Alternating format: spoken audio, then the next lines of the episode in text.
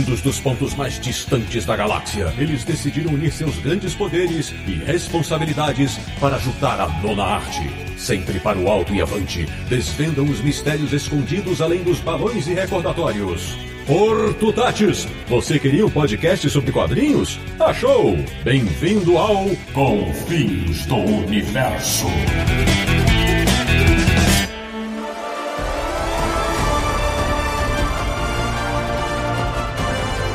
Bem-vindo, bem-vindo. Está começando mais uma edição de Confins do Universo, o podcast sobre quadrinhos que não teme nenhuma crise infinita e pode vir sem contagem regressiva. Que é o podcast do Universo HQ, o site que não joga basquete, mas tem exemplares de Oscarzinho em sua galeria. www.universohq.com. E o programa de hoje é sobre mais um brasileiro que está no hall dos melhores desenhistas do multiverso. Eu sou o Sidney Guzman, falo de São Paulo e trabalho num lugar onde ele é chamado de Rodrigo excepcionalmente da minha casa em São Paulo, um cara que ama saber que o Superman queridinho dele foi made in Brasil durante tanto tempo. Samir Naliato. O dia nunca foi mais claro quanto hoje nesse podcast. De Jundiaí, São Paulo, um jovem que há 10 anos descobriu, graças ao nosso convidado, que veja só, o Aquaman tem um potencial absurdo. César Gaglione. Opa, o Aquaman não só sabe falar com os peixes, mas como ele sabe domá-los o Aquaman virou legal depois do Ivan. Olha aí. Agora, da cidade do México, estreando no Confins do Universo, um cara que gosta tanto do nosso convidado, que se bobear, ele tem até as edições de Ghost que ele fez. Marcos Prior. Olha, vou confessar, sim, tem o Ghost também. Tem o Ghost, tem o Máscara.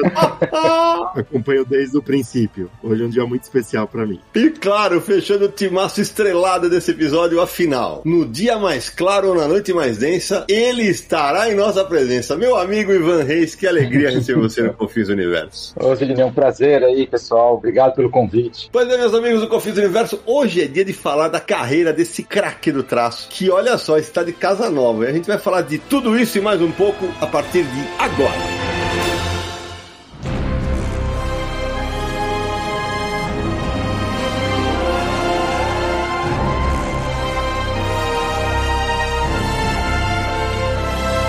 Meu querido Samir Naliato, segundo programa de 2024 aqui do Confis Universo. E agora, agora já pode falar, né, Samir? Tudo bem, nós estamos gravando aí no finalzinho de 2023, né? Mas podemos falar, né? Agora editor, coordenador editorial da Marvel, né, Samir Naliato? Ei, garoto, parabéns. Valeu, não. Pô, já soltando assim no... de surpresa, poxa. É assim, é na, na lata, rapaz, na lata. Vamos começar os trabalhos ali também na Marvel e recebi muitas mensagens do pessoal nas redes sociais agradeço a todo mundo pelos desejos de sucesso. É, obrigado a todo mundo que mandou mensagem, foi muito legal mesmo. E aliás, eu, eu corrigi aqui na Marvel Panini, né? O Samir vai trabalhar na Panini, acho que eu, acho que eu quis dizer, vai ser o coordenador editorial da Marvel lá. E Samir, é o seguinte, pra ver se você ainda não perdeu o jeito, quem quiser apoiar nosso trabalho no Catarse, que eu fiz o universo, como é que faz? Porra, quase 200 episódios, como é que eu vou perder o jeito? Não tem, não tem jeito de perder o jeito, se dá.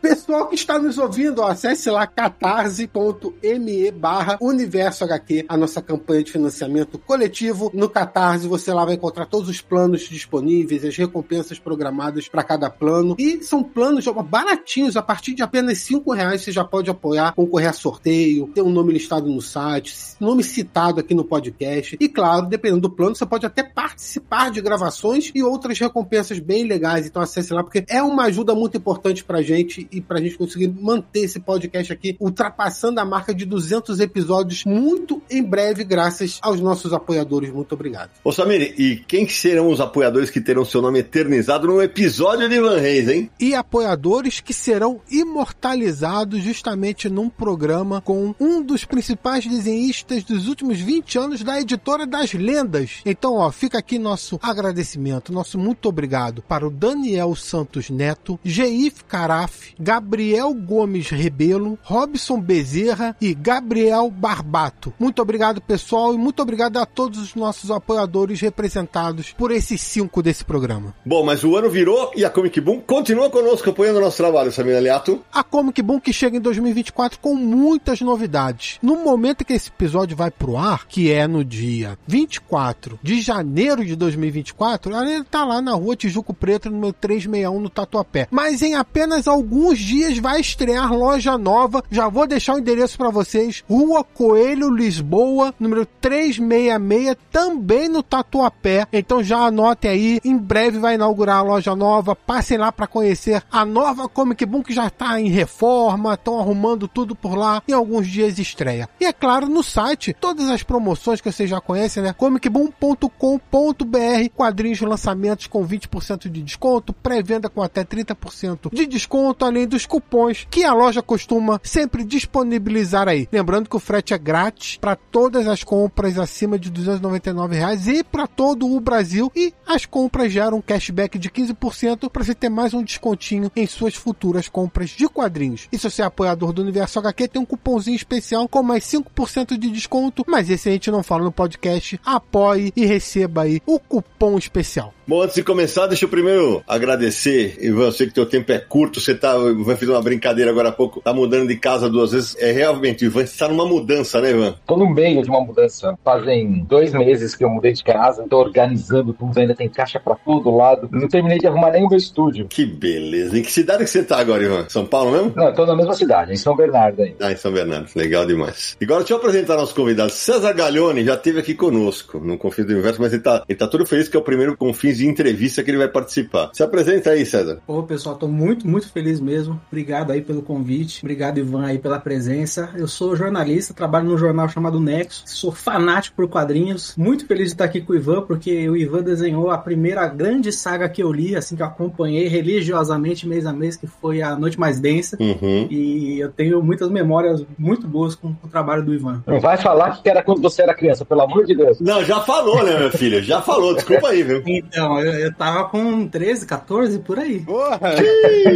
Todo mundo velho agora. Ih, rapaz. Ih, tadinho, Ivan. Hoje é dia. O Ivan é 10 anos mais novo que eu, vai vendo. E o Marcos, que eu tenho que até aqui abrir um, um precedente, Samina Neto, que quem nos indicou o Marcos foi o Marcelo Buide. Que eu falei, o Buide, você quer participar de um programa? Ele falou, cara, tem um amigo meu que é muito, mas muito fã do Ivan Reis. E, e eu já, a gente já conhece o Marcos de se trombar em, em CCXP e tal. Eu falei, beleza. Marcos, explica aí o tanto que você gosta do trabalho dele. Meu primeiro contato foi desde quando ele começou no, no, no Superman na primeira vez, no Action Comics, né? Então, desde então, acho que todo e qualquer gibi que vem o nome Ivan Reis, eu tô lá, tô colecionando. Tô esperando aqui, aqui na Cidade do México a gente recebe os gibis também dos Estados Unidos, já tô com as minhas reservas prontas pra Ghost Machine também, pra começar essa nova aventura aí, continuar seguindo aí e acompanhando já. Já vamos falar disso já já. E depois, durante o programa, Samina Neto, eu vou querer saber se o Marcos tem todas as estatuetas que o Ivan Reis já desenhou pra Iron Studios. Que puta merda, tem uma mais bonita que a outra ali.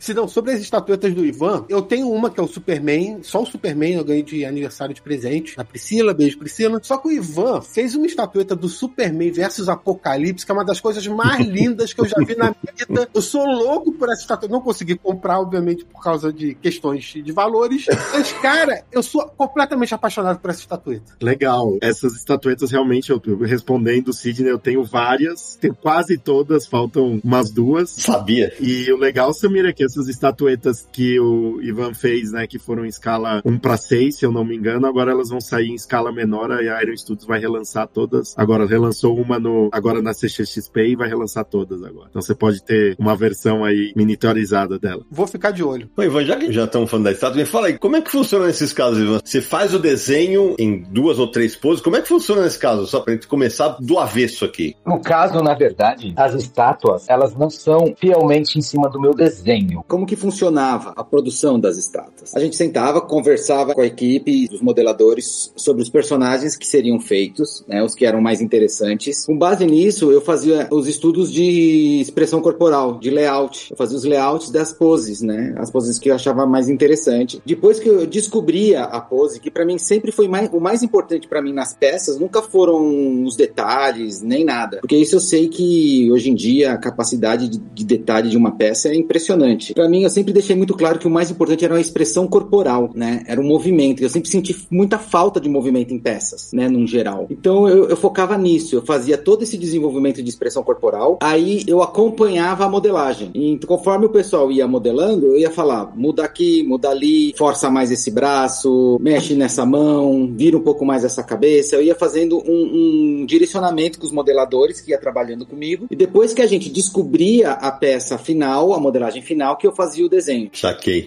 Ó, gente, você, você que tá ouvindo Confins, de repente nunca viu as estatuetas do Ivan. Cara, ele fez Batman, eu tenho o Shazam, eu tenho o Flash, tem um do Batman e Robin também, que essa aí também eu quero ter, que eles estão justamente em movimento. Tem a capa do, a capa do Batman transvoaçante, eles estão correndo, tem uma do Superman. Quantas estátuas são, Cezinha? Você contou aí? São 22 estátuas, tem realmente. Tem Batman e Robin, tem Adão Negro, tem o Homem Borracha, tem o, o Lobo, Caçador de Marte, Lex Luthor, Lex Luthor com aquele traje clássico, aquela armadurona clássica dele. Sim, Mulher Maravilha. Tem bastante personagem por aqui. Tinha uma regra para esses trajes que a gente fazia. Em geral, as peças pequenas, tirando os personagens e os vilões do Batman, seguiam um visual clássico Superpowers. Todos os, os personagens pequenos, tanto que você vai ver o Aquaman exclusivo, ele tem até a sunguinha preta. E aí, os de 1 para 6, eles eram mais modernos, mais atuais, assim, intermediários do visual. E os 1 para 3, a brincadeira era a seguinte: eles eram personagens para serem vistos de longe como se fossem clássicos, mas quando você aproxima da peça, você começa a ver detalhes modernos, né? Então eles enganam a vista. Você, você olha de longe assim, olha, ele, tá, ele é clássico, mas você vai ver perto, tá lá, um monte de informações que são mais modernas e que enriquecem um pouco mais a, a, a peça. Que legal. Além daquela do Superman vs Apocalipse, um diorama muito bonito do Ivan também é um da Mulher Maravilha contra o Darkseid. Puta, foda,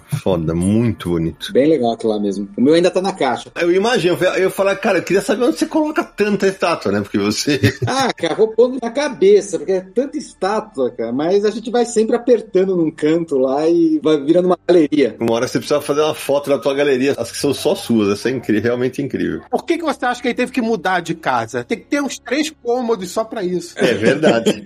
casa de colecionador é igual coração de mãe, sempre cabe mais. Isso é verdade. Só que experimenta quebrar uma estátua dessa, você vai ver o estrago. Ou deixar uma pontinha da capa. Ah, meu amigo.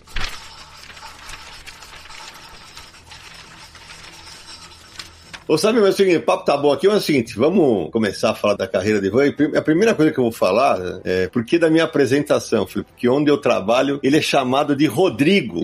é, velho, ele já tá rindo lá. Ele tá rindo. Ah, cada vez eu chegava, ah, isso aqui, você é amigo do Rodrigo? Eu falei, Rodrigo. Ah, do Rodrigo Ivan. Eu falei, quem é Rodrigo Ivan? pois é, o nome dele é Rodrigo Ivan dos Reis. Ele foi desenhista da Maurício de Souza. Isso. Quanto tempo, Ivan? Fiquei três anos no Maurício. Entrei lá com 16 anos. E como é que foi isso, Ivan? Você entrou lá, você era estagiário? Como é que era isso? Eu comecei como todo moleque, né? O meu sonho era ser desenhista de história em quadrinhos e eu não tinha um plano B e eu sempre quis ser desenhista de super-herói. E aí eu fui atrás disso. Com 14 anos, eu tive a chance de trabalhar na antiga Block Editoras fazendo histórias reais de Drácula. Com 14 anos? Com 14 anos. Temos que procurar essas edições.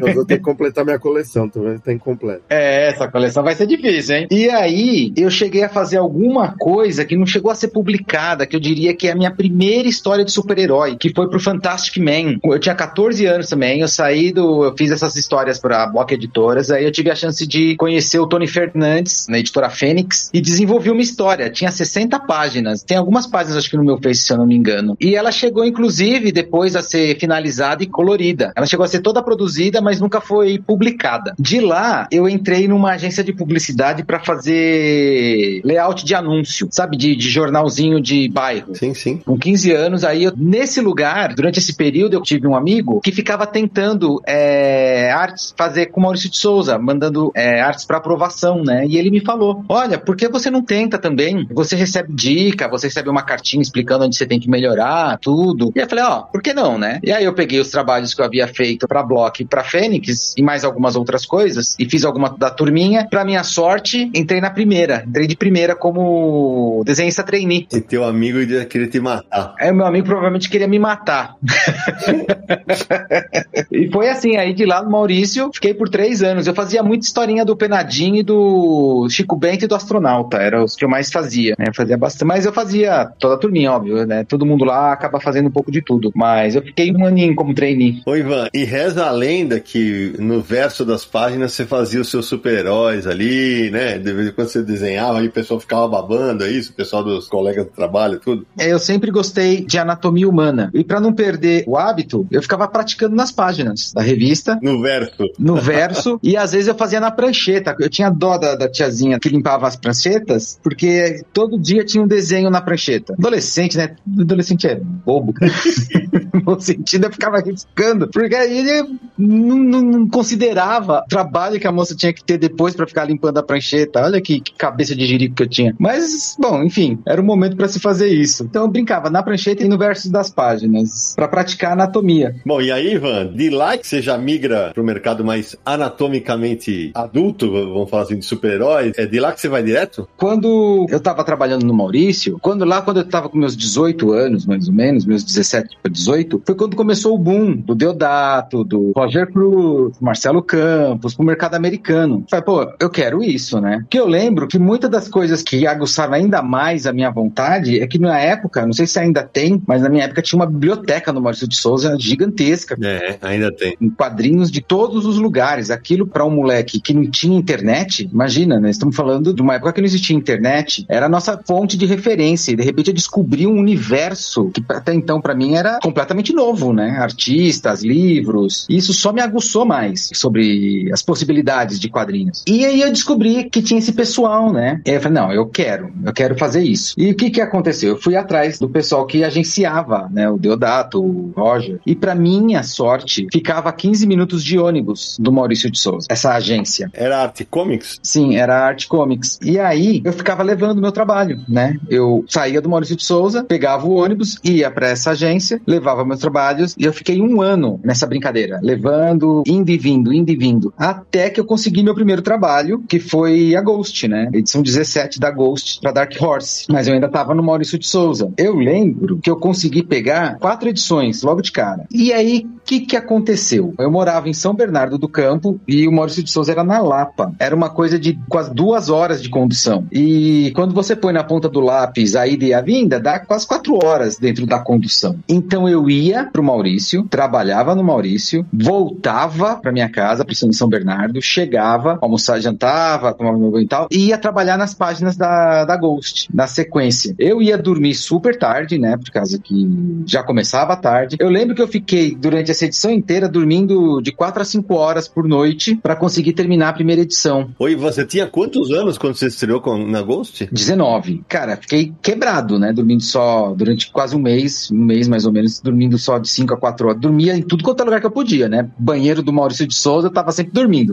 é, chegava quebrado, né? Chegava no estúdio, nossa, completamente esgotado. Aí eu tive a brilhante ideia de, na segunda edição da Ghost, de dormir no Art Comics, porque aí eu só teria 15 minutos de condição. Meu Deus. Aí, então, isso me salvaria quase 4 horas de trabalho. Então eu passei o um mês dormindo no Art Comics. A gente, eles tinham lá um quartinho, o povo que dormiu no lugar sabe, era um quartinho, cara, meio mofado, uns colchão velho. Mas é, mas quando a gente é jovem, a gente aguenta. O Elcio falou desse quartinho aí no dos confins, isso, amigo? Falou que o pessoal dormia lá. ele falou? É, ele Comics. Mas era muito divertido porque você encontrava o pessoal lá, né?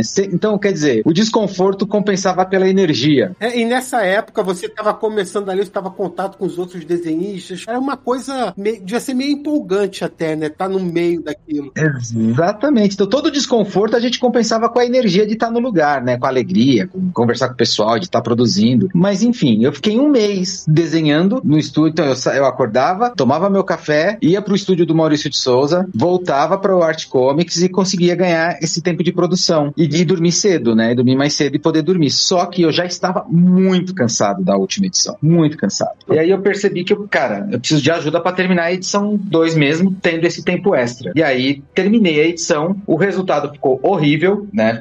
Porque já trabalho corrido, cansado. E aí eu cheguei pro Elcio e falei, ó, eu ainda tinha mais duas edições para fazer. E aí eu cheguei pro Elcio e disse assim, ó, se eu pedir demissão no Maurício, você me arruma mais trabalho? Foi onde ele disse, não, só depende de você. Aí eu falei, ah, quer saber? Aí eu pedi a conta do Maurício de Souza, me dediquei o que eu pude nas edições que me sobraram e graças a Deus nunca fiquei parado desde então. Que legal. Foi aí eu ingressei no mercado americano a partir desse ponto.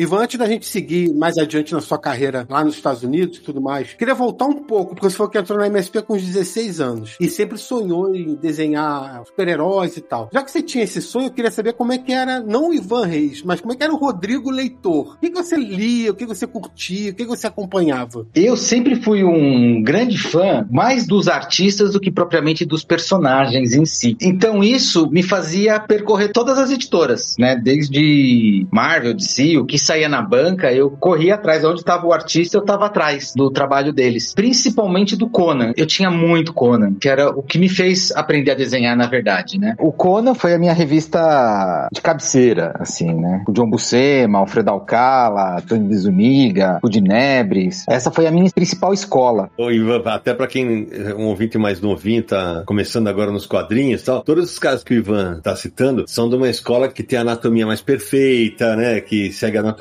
mais clássica. Então, quer dizer, desde moleque, o Ivan, isso já chamava a atenção do Ivan. Sim, sim. E eram quadrinhos em preto e branco, né? Trabalhava com muita textura, muito. Era um desenho mais complexo em termos de, de achura e tudo mais. E eu gostava daquilo, né? E aquilo me chamava muita atenção. Ô, Ivan, deixa eu te perguntar nessa linha também. Você falou que você não se interessava tanto assim pelos personagens, mas pelos artistas. E nessa sua vivência na biblioteca da MSP, teve algum, algum momento ali que você pegou um, um quadrinho, um artista que você fala, putz, isso daqui mudou completamente meu entendimento do que é quadrinho, do que pode ser feito em quadrinho, essa obra ou esse artista que realmente assim mudou a sua cabeça em relação a isso? Teve algum que você consegue lembrar? Olha, eu não conseguiria lembrar exatamente de te dar um, um nome específico, mas eu consigo lembrar de dois quadrinhos, sim, que eu achava genial, que eu não parava de olhar, que eram os quadrinhos do Moebius e o Asterix. Olha as escolas tão diferentes, cara. Que eram coisas que eu adorava ficar folheando. Imagina, foi o meu primeiro contato com esse material, né? Uhum. Então, sempre que eu tava na biblioteca e eu podia, eram esses trabalhos que eu buscava ficar folheando, né, que me chamavam bastante a atenção. Mas, claro, não é que eu não gostava dos personagens, eu gostava dos personagens da Marvel, da DC, óbvio. Claro. Mas me encantava mais era justamente ir atrás daquele trabalho das composições, das texturas, dos elementos gráficos, é isso que me agradava. E aí, teve uma época, nos anos 80, foi quando eu tive acesso a- aos quadrinhos mesmo, que eu podia ir na banca e escolher, começar a escolher as minhas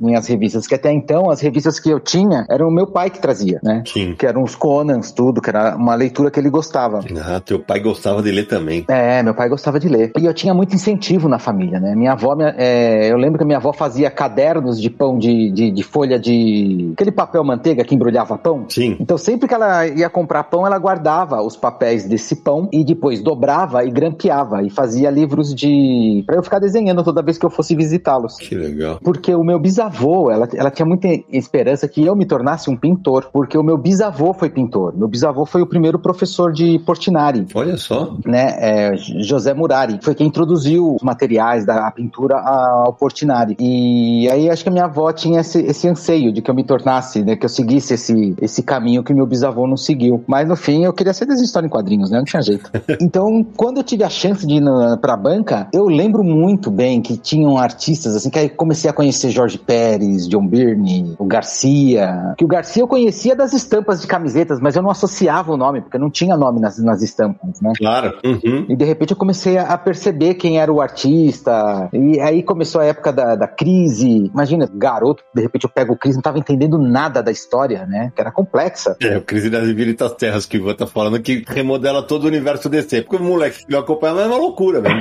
Imagina um moleque, 12 anos, sei lá, quantos anos, 11 anos, tentando entender aquilo não tá entendendo nada, mas achava o desenho maravilhoso. E aí teve a reformulação do Superman do John Byrne e tudo mais. Então era uma época muito rica, né? Era muito legal acompanhar. Tinha John Buscema nos Vingadores. Eu adorava aquilo. Eu consumia esses artistas assim como que nem beber água, assim. Era uma coisa absurda. Eu parava praticamente toda hora que eu podia, eu ia na banca é, folhear o que tinha de novidade. E então é, foi, foi assim que os meus gostos de, de quadrinhos, né? E, e levou um tempo também até eu voltar a ter acesso, depois que eu saí do Maurício, né? Começar a descobrir aonde achar essas- esses outros materiais, o material europeu, tudo. Levou um bom tempo até eu conseguir voltar a ter acesso a isso. E realmente a biblioteca do Maurício era um negócio que mexeu bastante comigo na época. A minha primeira memória de reconhecer, assim, o Ivan Reis, o nome Ivan Reis, fazendo alguma coisa, porque ele foi gostar do Conan, acho até que fez capa pra Espada Selvagem pra Abril, não fez? Você fez alguma capa, não fez? Eu fiz uma, fiz uma capa. Olha aí. É, então, mas eu lembro que a minha primeira, meu primeiro registro de Ivan Reis foi a capa capa da Liga da Justiça número 1 da Panini, porque quando a Panini lançou as revistas mensais da DC, eles lançaram alguns meses depois da Marvel. Eles lançaram primeiro Marvel, abriu, continuou publicando DC, depois a DC passou pra Panini também. E quando a Panini lançou as revistas número 1 da DC, todas elas eram capas de desenhistas nacionais. Nenhuma foi capa da edição original americana. E da Liga da Justiça foi o desenho do Ivan Reis. Ah, que legal, que legal. Acho que eu lembro desse desenho sim, agora você falando. É, é a equipe toda, uma pose bem heróica, né? Mostrando a equipe toda voando, assim, no, no ângulo que estão como se estivesse atacando alguém. E foi, foi o primeiro registro que eu falei, poxa, essas capas não existem nos Estados Unidos, eles fizeram pra cá. Eu comecei a perceber quem eram. Aí o da Liga da Justiça era o Ivan Reis. E eu acho que na época, não sei, ali 2002, você já estava trabalhando na DC, não, né? Não, eu tava começando as conversas, eu tava começando a. Acho que eu já havia fechado pra fazer o Superman na Action. Ah, sim. Que é em 2004, né, Ivan, que você fecha o contrato de exclusividade. Não, eu. É 2003 que eu fecho com a DC, fazer o Action. É, em 2004 é o, é o contrato de exclusividade, não é? Que você assina? É, 2004 foi o contrato de exclusividade. Em 2003 eu comecei fazendo alguns trabalhos pra DC, que foi o Superman e Batman, que eu não lembro, foi, eu acho que era um Secret Origins, eu, eu, eu, se eu não me engano, não, tinha outro nome, Secret Files. Sim, foi o primeiro Secret Files. Sim, mas antes disso, né, acho que o seu primeiro trabalho na DC, né, pouco comentado, foi, foi uma edição com Grant Morrison, do Invisibles, né, Os Invisíveis. Sim, mas isso foi bem, bem, bem antes de eu conseguir entrar na DC de,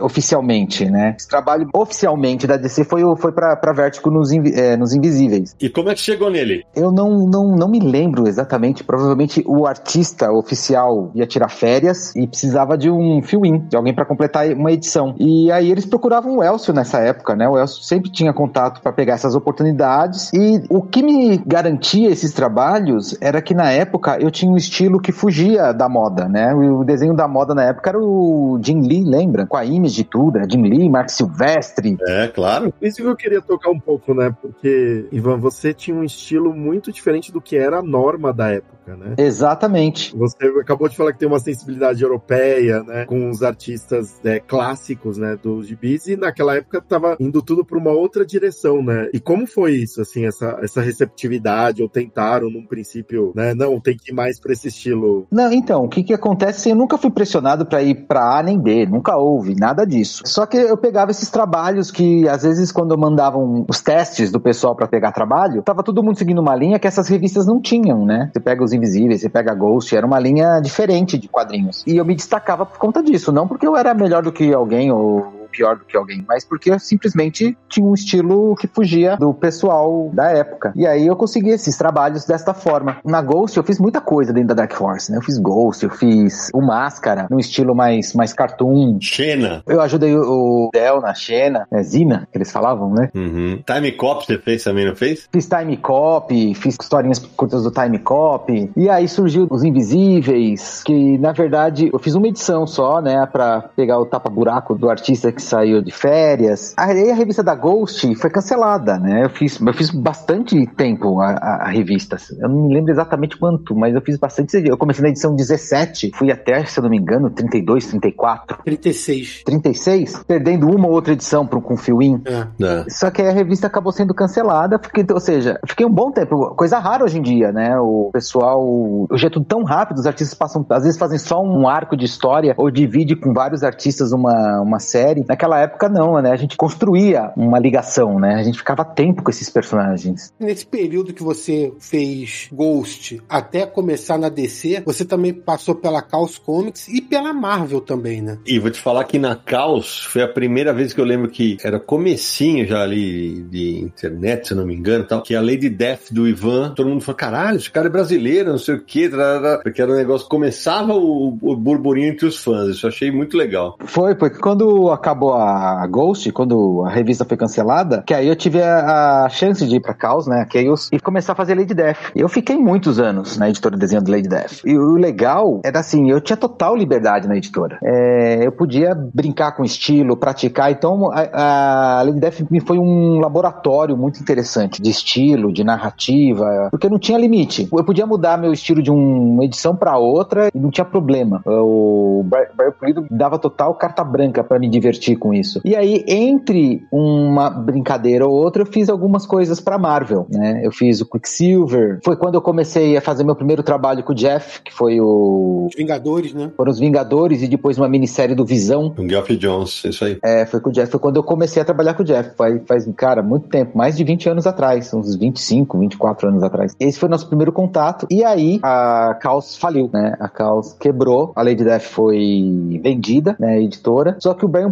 Pulido conseguiu manter os direitos da Lady Death. Perdeu todo o resto da editora, mas conseguiu manter o direito da Lady Death. E ele decidiu relançar ela na CrossGen, né? Na CrossGen, que é a medieval Lady Death. Foi quando eu comecei a trabalhar com o Campos, com o Marcelo Campos, como meu arte finalista na Lady Death medieval. Oi, você tá na lista dos que ficaram, levaram o calote da CrossGen? Sim, sim, sim. Eu fui, acho que se bobear, um dos principais, né? Eu era o. Puta merda. Eu fiquei vários meses, eu levei uns 3, 4 meses sem pagamento, né? Caralho. A editora realmente quebrou. Olha, eu conheço o, o Brian, eu tive a chance de conversar com ele, ele tentou acertar o que pôde depois, porque o que, que aconteceu? Quando a editora fechou e ela faliu, ele pôs todo o acervo dele à venda para poder quitar o pessoal. Ele realmente tentou quitar todo mundo. Só que o que acontece? Quando se vende todo esse acervo, existem pessoas que vêm prioridade, né, de pagamento, sei lá, fornecedores e tudo mais. E aí chegou nos artistas, o dinheiro que ele havia conseguido vendendo a editora não foi suficiente. Depois ele ainda tentou comprar umas artes minhas para compensar o, o, o, que ele conseguiu. Ele, ele, tentou fazer o que pôde, sim. Eu, é, eu acompanhei tudo isso daí. Mas realmente ele, pôs, ele, ele abriu mão de tudo. Ele pôs tudo à venda, todas as criações dele. Tanto que ele não pode usar mais nenhuma daquela época. Só a Lady Death. Foi a única personagem que ele conseguiu vender e depois pegar de volta, que é o cara da CrossGen era amigo dele. Então ele vendeu a Lady Death para ele e o resto do acervo ele pôs tudo judicial. Ele vendeu tudo, o estoque, o que ele tinha de estoque, o que tinha de revista, para levantar dinheiro para poder quitar todo mundo, né? Para conseguir pagar todo mundo. Só que não conseguiu, né? O que fez de dinheiro, acho que a dívida com outras coisas, com outros é, fornecedores, acabou levando e não sobrou para os artistas. Mas eu fui um dos que estava lá no meio. Tanto é que eu acompanhei que eu voltei na CrossGen a fazer a, a Lady Death, né? A gente conversou tudo, acompanhei, explicou. Falei, não, vou voltar. E foi minha sorte, porque quando eu tava na CrossGen fazendo a Lady Death, eu fiz uma ou outra edição da CrossGen lá de outras coisas, que eu não lembro exatamente o, o nome dos personagens. Quando lançou, eu lembro que foi uma das revistas que mais vendeu dentro da CrossGen, a Lady Death medieval. E eu acho que foi isso também que abriu um pouco o olho do pessoal da DC que tava procurando artistas pro relançamento do, do Superman, né? Que ia ser o 65 anos do Superman com o Jim Lee e o Azarello. Isso, e aí eles estavam reformulando as revistas mensais e nas duas iam uma nova,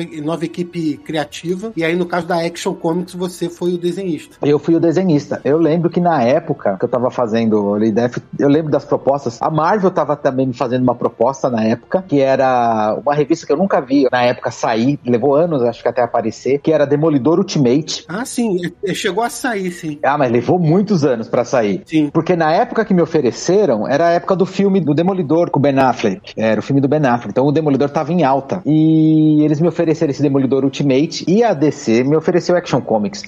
Cara, não tem como competir. Quando você é fã e cresce assistindo filmes do Christopher Reeve, acompanhando Man of Steel do Byrne, cara, você tem uma conexão emocional com o personagem que não dá para competir. E também é o primeiro gibi de super-heróis, né, do mundo, né? Então tem que fazer, né? Exato. Sim, não dá para competir. É o Superman. Ô, ô, Samir, nesse momento eu imagino o nosso amigo Charles Luceno ouvindo isso e se contorcendo, que ele é o maior fã demoledor do planeta. Bora, Charles. Eu, por outro lado, concordo 100%. então imagina, não dava, eu acho que não dava para competir, não. Eu acho que eu sou de uma época. O cara que é criança e é fã de quadrinhos e cresceu vendo os filmes do Christopher Reeve. É o Superman, velho. É louco. Véio. Acho que não tinha, foi, foi desleal. Os caras vieram com uma coisa comercial, a Marvel que eram, olha, tá na moda, tá? Ultimate. É, você vê, ó, tá aqui, ó, sua infância. Ah, não, com certeza. Só dar uma perspectiva aqui que filme de super-herói da minha infância era o Homem-Aranha do Tommy Maguire, assim, só. é, é, é. Você, você é shopping, você é shopping. da nossa época era Luferino e o Homem-Aranha com uma corda. A teia do Homem-Aranha era uma corda. É isso mesmo. e aí foi onde eu comecei na DC. Daí, desde então, fiquei na DC por 20 anos desde essa brincadeira.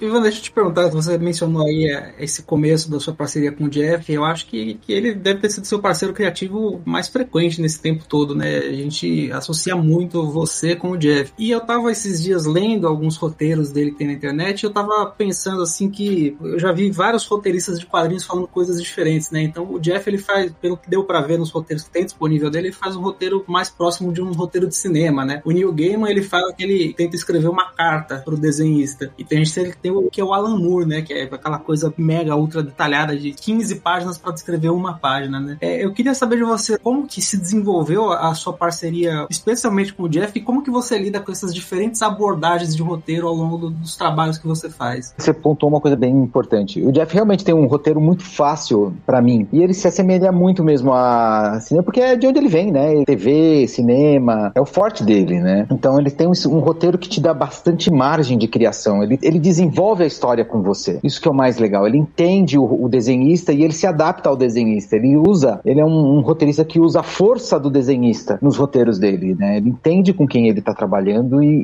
e usa isso a favor. Como você fala, por exemplo, Alan Moore, tudo esses são pessoas que têm um, um trabalho mais literário. Eles vão mais para uma abordagem de livro, depois que escrevem muito. Eles tentam manter mais controle do que está sendo feito, né? Para eles é importante manter esse controle. No caso do Jeff, ele não, não se importa tanto, né? Ele não quer ter esse controle. Muito pelo contrário, ele quer dividir a história com você. Então ele desenvolve e usa sua força a favor dele, a favor da história. E ele, sem dúvida, foi o principal colaborador que eu já tive, né? O que a gente fez, é, é, nós estamos falando de muitos anos de trabalho juntos e, e coisas muito marcantes, né, na indústria. Então, eu me sinto muito à vontade trabalhando com os roteiros dele. Então, é muito, a gente se sente muito, quando a gente está trabalhando junto, uma coisa que eu percebo muito, que eu acho que eu sinto um pouco de falta às vezes, é justamente aquela energia de fã. A gente parece moleque, sabe, fica feliz com as coisas acontecendo e deixa isso claro nos e-mails, nas conversas. Então, é quase como realmente fã fazendo quadrinho para fã, sabe? E isso que eu acho que era o legal. A coisa transbordava nas páginas, né? essa diversão. É. Ô, Ivan, é, tem uma, uma coisa interessante na tua carreira que é a seguinte, né? Você é um cara que ficou muito tempo em uma editora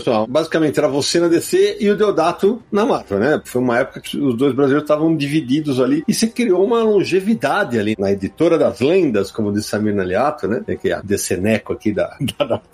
Deceneco é sacanagem. É Decenalta, Sidão, não, não deturpa o termo. É, eu sei, Deceneco foi pra sacanear. Eu também, eu também sou, cara, eu também sou. Eu... Não, é só pra falar, eu já falei aqui em outros programas do Confins, então não é porque o Ivan tá aqui que eu vou falar isso. Mas eu não tenho dúvida nenhuma que o Ivan foi o principal artista da DC nos últimos 15 anos fácil. Fácil, pra mim 20 anos. É, ele tá 20 anos trabalhando na DC, mas assim, nos últimos 15, porque estourou pro mundo naquela fase do Lanterna Verde, que aliás é uma fase espetacular, que reformulou o universo dele todo. Mas o Ivan é fácil, o principal desenhista da DC dos últimos 15 anos. Ele fez tudo. Os principais projetos da DC tinham o Ivan. Assim, foi uma coisa absurda. E a qualidade de desenho é, é, incrível. Antes da gente entrar em trabalhos específicos, eu queria saber do Ivan, ele sente isso. O que, que ele pensa dessa, de maneira geral, antes da gente falar de, dos trabalhos individuais? A carreira que ele fez na DC, a importância que ele teve nos projetos da DC, ele consegue ver isso de uma maneira racional? É, e eu completo, Ivan, se você responder. Porque, cara, você, hoje você é um nome mundial dos quadrinhos. Para qualquer convenção no planeta que você for, você vai receber os elogios das pessoas. Como é que você lida com isso? Cara, é muito doido isso. Eu não costumo ficar pensando muito nisso, né? Porque isso é uma responsabilidade muito grande, assim, no sentido. Cara, eu aprendi uma coisa, e não é porque asa, que eu aprendi muito no Maurício de Souza, né? Que, primeiro, a, a importância do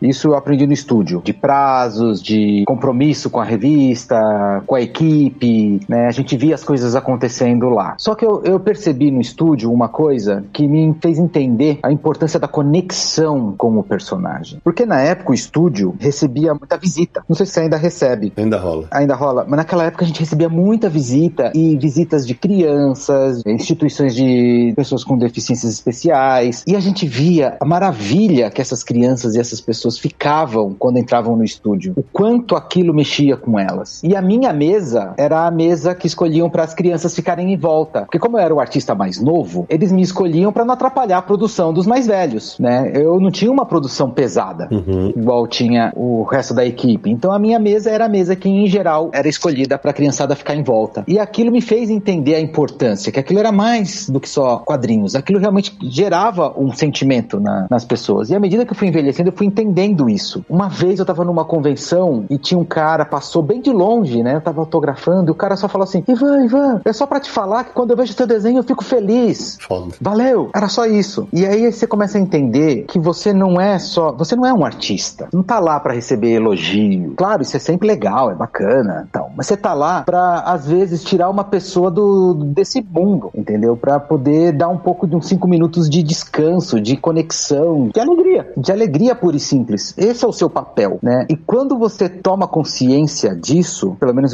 falando de mim, tá? Você não fica pensando, nossa, eu vou, eu vou viajar o mundo e ser autografar pra todo mundo, ser conhecido, isso mesmo. Porque isso de verdade, eu não fico pensando nisso. Porque eu sempre falo, é uma coisa que eu falo em todas as entrevistas. Eu sempre desenho pro Ivan Reis de 13 anos, né? Esse é o foco. Eu não quero que o cara que pegue meu trabalho num... eu falo assim, eu quero que o cara vá ler a revista no banheiro, entendeu? Eu quero que ele tenha uma conexão com aquilo, eu quero que ele se divirta, eu quero que ele abra uma página e não pense, ah, veja, essa composição está equilibrada porque aqui ele escolheu esta sombra, aqui ele escolheu. Claro que existe isso, mas o que eu quero é que o cara abra a página e fala, cara, isso tá foda, cara, que legal. Eu quero essa conexão, eu não quero a conexão de falar, não, o cara é tecnicamente perfeito, o cara é bom nisso, o cara escolhe o ângulo certo. Existe, isso é importante, mas não é a conexão que eu procuro. né? Eu, eu costumo falar que assim, tem coisas que o desenho tem que ter, ou tem ou não tem, que é carisma, né? Ou o desenho tem carisma ou não tem carisma. E quando o desenho tem carisma, não importa a técnica, não importa se você fez a sombra errada, se a perspectiva tá torta. Quando tem carisma, você tem conexão e a galera vai se divertir, né? Então é isso que eu busco, na verdade. Então eu não fico pensando, nossa, tenho revista, vou pra Europa, o povo me conhece o meu trabalho. Vou em tal lugar, o povo me conhece o meu trabalho. Claro, isso é legal, isso envaidece, mas me alegra mais saber que a pessoa tem essa conexão, sabe? Chega, tá feliz com o trabalho, é, é- é ter felicidade, sabe? É tá empolgado com aquilo. Então, isso que mexe comigo, na verdade, né? Mais do que saber que a revista sendo vendida aqui ou ali. É, o Samir é muito louco, mas assim, é, é, até antecipando o texto que eu fiz pro final do programa, mas assim, o Ivan certamente já parou pra pensar nisso, mas, por exemplo, a geração do César, o Ivan já é o que para nós foi o, Garcia Lopes e o Jorge Pérez, né? Concorda, César? É isso, não, é isso, é total isso. É tipo, especialmente em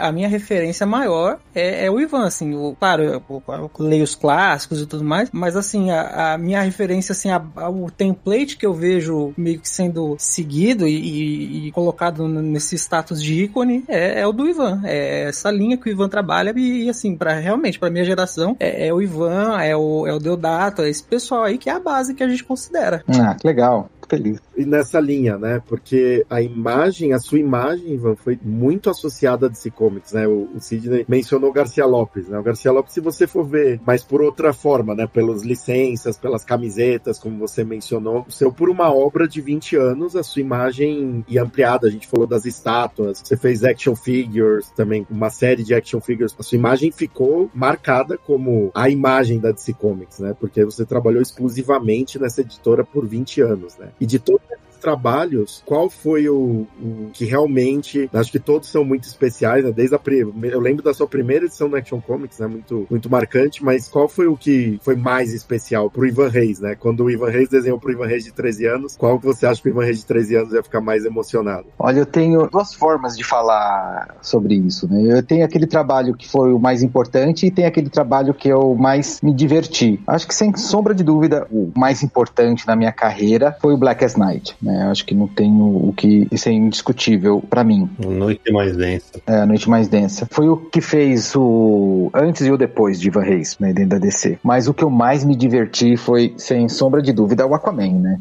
É, isso é uma loucura. É, é, para pra pensar, isso é uma loucura. E fala um pouco disso de Aquaman, porque Aquaman foi... foi... Não, é, eu ia, é isso que eu ia pedir, Marcão, porque assim, veja, o Ivan tava num ponto da DC que ele e o Jeff, o Jeff Jones, podiam escolher que personagem que ele quer entrar. E o Ivan, já, eu sei que ele já, eu já, eu já me contou essa história, mas vou pedir pra ele repetir até pra audiência rotativa, né? Aí você chega eu quero fazer o Aquaman. Que cacete que passou na sua cabeça? me conta essa história. Ah, isso foi bem bacana mesmo. Eu lembro que na época tava fazendo Blackest Night, né? E o Brightest Day, a noite mais densa e o dia mais claro. E tava chegando ao fim. Na verdade, não era pra eu ter feito o Brightest Day. Eu comecei o Brightest Day, né? E eu ia meio que parar pra descansar, porque o Blackest Night foi uma paulada de. Meu, foi muito cansativo. Né? Foi uma história realmente que exigiu física e mentalmente. É, nós estamos falando de. Ela teve oito edições, sendo duas duplas, de dez edições, com cada uma, em média, com 25 a 27 páginas. Né? Ela tinha mais páginas que o normal, saindo todo mês, fora a edição zero. Estamos falando aí de quase 12 edições em um ano, abarrotado de personagens. Acho que foi basicamente o que o Pérez sofreu com a crise. Foi uma loucura. É uma loucura. E além disso, né, que eu acho que foi um grande diferencial do evento, vocês tiveram que. Porque tinha as versões zumbis, né? As versões. Eles tinham que criar o design desses personagens, né, também. Os designs foram criados pelo Joe, a maioria, pelo menos deles, né? Do Prado, do Prado. Quem começou a, os designs foi o Ethan, né? O Ethan Skyver. Ele começou a linha do estilo dos zumbis. E aí o Joe veio seguindo essa linha pro resto dos, dos personagens, porque tinha os, o, as, as, revistas satélites, né? Que o evento pegou toda a editora, então tinha que ter um, um design em comum. Eu criei alguns personagens só pra revista, né? O Necron, alguns dos Lanternas, mas em geral foi uma revista muito difícil. As duplas, teve até uma, uma página dupla, que foi uma piada do Jeff comigo, que tem uma cena final que o Lanterna Verde aparece com toda a tropa, todas as tropas, todas as cores, todo mundo junto né, na história para lutar contra os Black Lantern. E o Hal fala assim: quanto mais melhor, né? Aquilo na verdade foi para me cutucar, porque a gente brincava que cada vez mais ia piorando o número de personagens nas páginas, nas duplas, né? Que tava tendo cada vez mais e mais e mais, e aí veio essa dupla com o Lanterna falando: quanto mais melhor, né? Isso é um pouco daquilo que eu tava falando sobre a gente se divertir mesmo e, e, e se comunicar e, e, se conversar através da história. E aí teve todo esse trabalho. E o Brightest Day era para eu ter descansado um pouco, não era para eu ter feito, eu ia fazer só algumas edições. E aí eu cheguei no acordo, né, para continuar na revista, que eu fazia mais o, um, um layout, um, um, lápis mais solto, e o Joe fazia o finishes da revista, que aí eu consegui ao mesmo tempo dar uma descansada e não me comprometer tanto com a produção. Antes de você falar do Aquaman, eu queria falar, o Marcos é legal dizer o seguinte, ele se divertia e tal, só que ó, desde a época do Marcelo Campos e passando pelo meu amigo Joe Prado, os dois ficavam loucos quando tinha que finalizar uma página dessa, é claro, né, cara? É. Você imagina o tanto de traço fino, traço grosso para dar profundidade naquele monte de personagem. É uma loucura, velho. E depois o colorista, né? Exato, exato.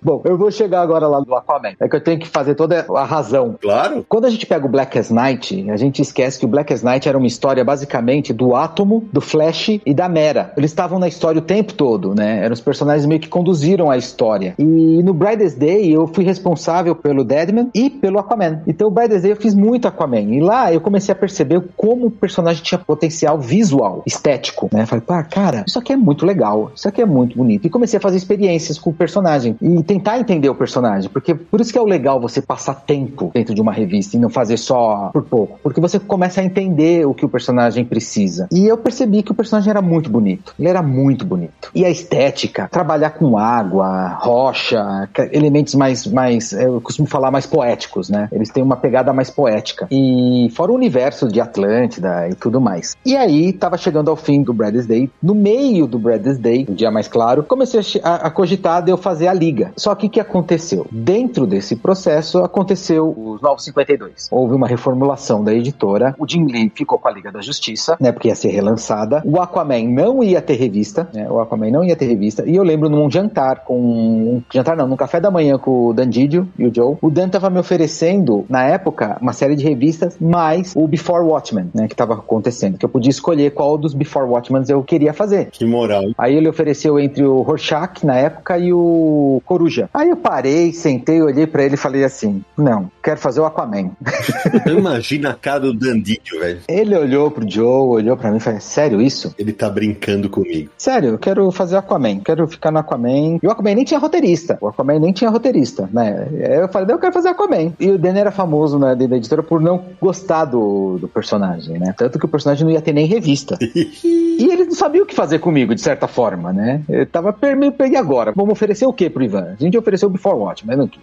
A gente uma revista lá e ele não quis. Ele quer fazer o Aquaman. Sabe como fosse? Ah, tá bom, vai. Deixa ele fazer o, o Aquaman. Lembrando pro nosso ouvinte que nessa época o Ivan já era exclusivo da DC, ou seja, ele, ele o Ivan já tinha um, um, pagamento de página mais alto e tal, e ele era uma das estrelas da companhia. Aí o cara, você imagina, o cara, eu quero o Aquaman.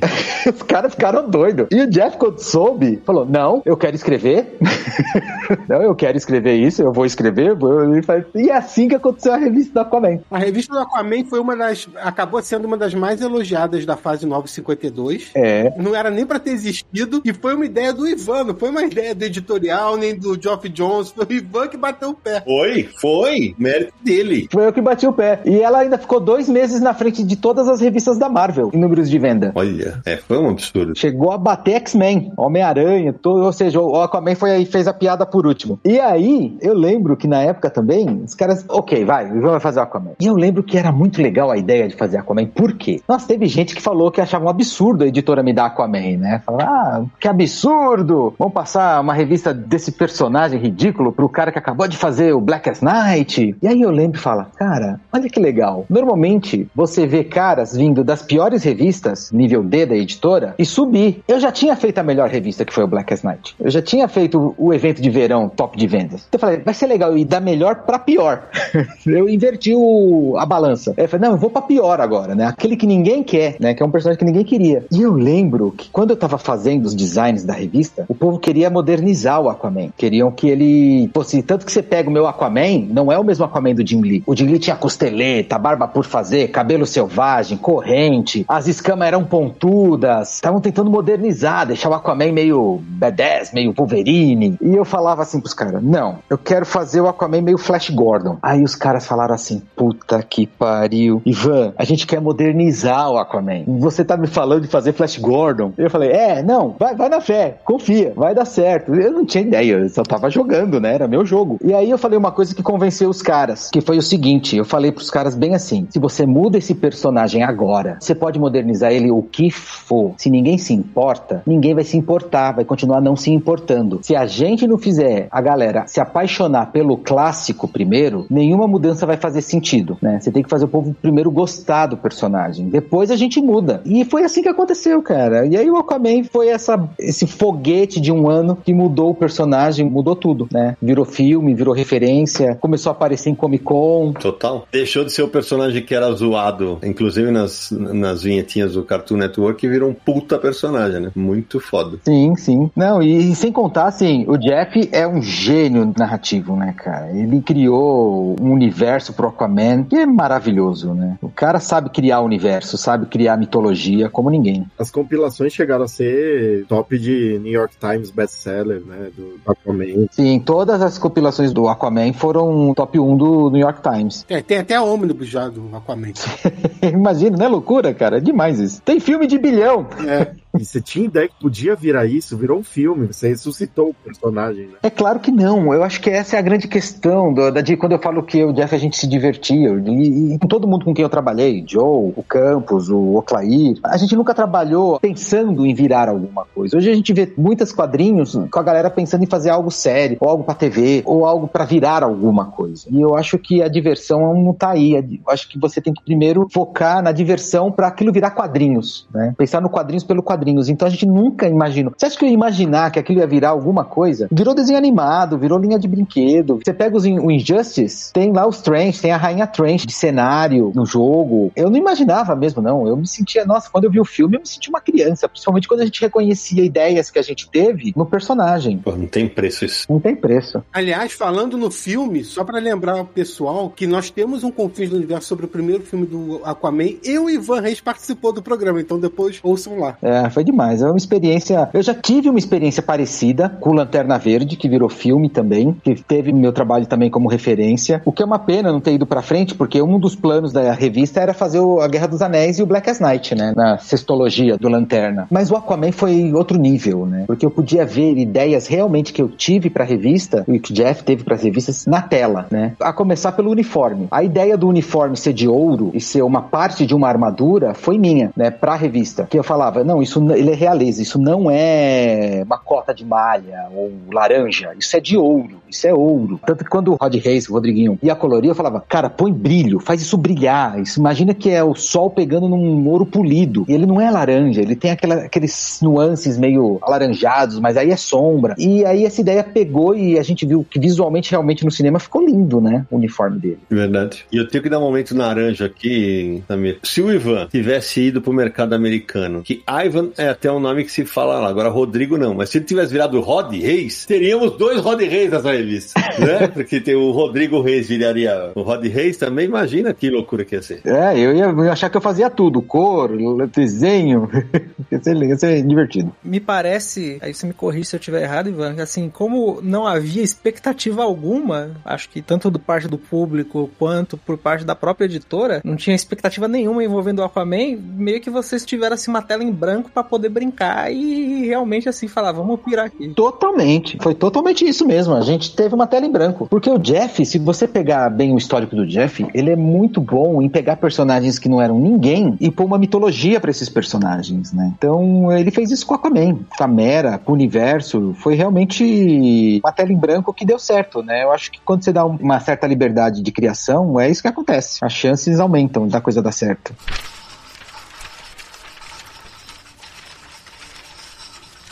Ivan, deixa eu te perguntar uma coisa. Você tá falando do Aquaman, mas queria voltar um pouquinho para falar do Lanterna Verde. Você já falou que A Noite Mais Densa foi o seu principal trabalho na DC, foi uma aquelas sagas anuais da DC e tudo mais. E o que você e o Geoff Jones fizeram no Lanterna Verde, vocês reformularam, assim, reformularam não, vocês expandiram a mitologia do Lanterna Verde de uma maneira incrível, porque fez tanto sucesso que, sei lá, teve o quê? Quatro revistas mensais do Lanterna Verde? Teve Lanterna Verde, Tropa do Lanterna Verde, Lanterna Vermelho. Assim, uma coisa que nunca visto antes com Lanterna Verde. Como é que foi esse trabalho de repensar toda a mitologia do personagem? Cara, primeiro quando eu me enfiei na, na, na, revista, quando eu fui convidado, eu não tinha ideia que ia ser tudo isso, né? O Jeff uma vez falou uma coisa, recentemente nos nossos últimos encontros com o pessoal, entrevistas, acho que no Brasil mesmo, com outros roteiristas conversando, ele fala que hoje o povo é muito rápido para desenvolver as coisas, querem que as coisas aconteçam muito rápido. E aí a gente falou do nosso tempo de lanterna. E o Jeff disse que isso, na verdade, foi uma história desenvolvida em 10 anos anos. É uma história só, né? 10 anos de história. Imagina todo o planejamento que o cara teve para chegar num Blackest Night, né? Então, para ele sim tinha mais ideia, porque uma vez que ele tinha esse planejamento alinhado para isso do que para mim. Para mim foi mais acontecendo, né? Eu fui percebendo que a coisa